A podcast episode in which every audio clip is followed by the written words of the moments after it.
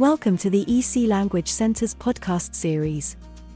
Here we teach you phrases that are in line with certain themes.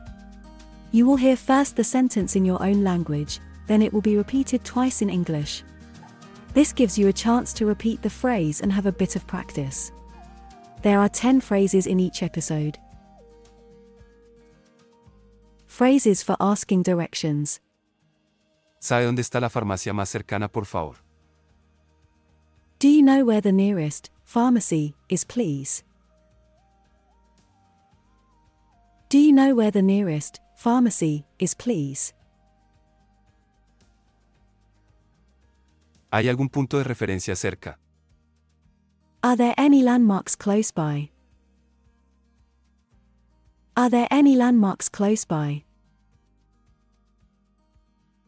Estoy buscando esta dirección, por favor. I'm looking for this address, please. I'm looking for this address, please. Todo derecho. Straight ahead. Straight ahead. Izquierda. Left.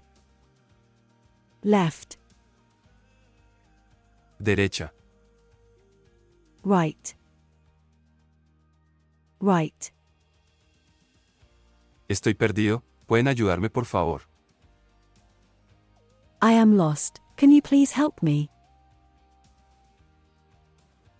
I am lost. Can you please help me? ¿Hay un autobús desde aquí?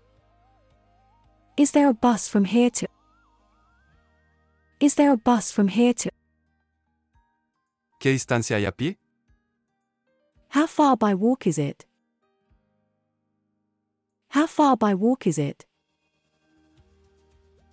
¿Cuánto costará un taxi? How much will a taxi cost? How much will a taxi cost?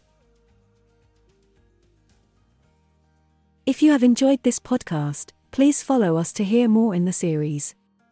Visit www.ecenglish.com for a list of our courses.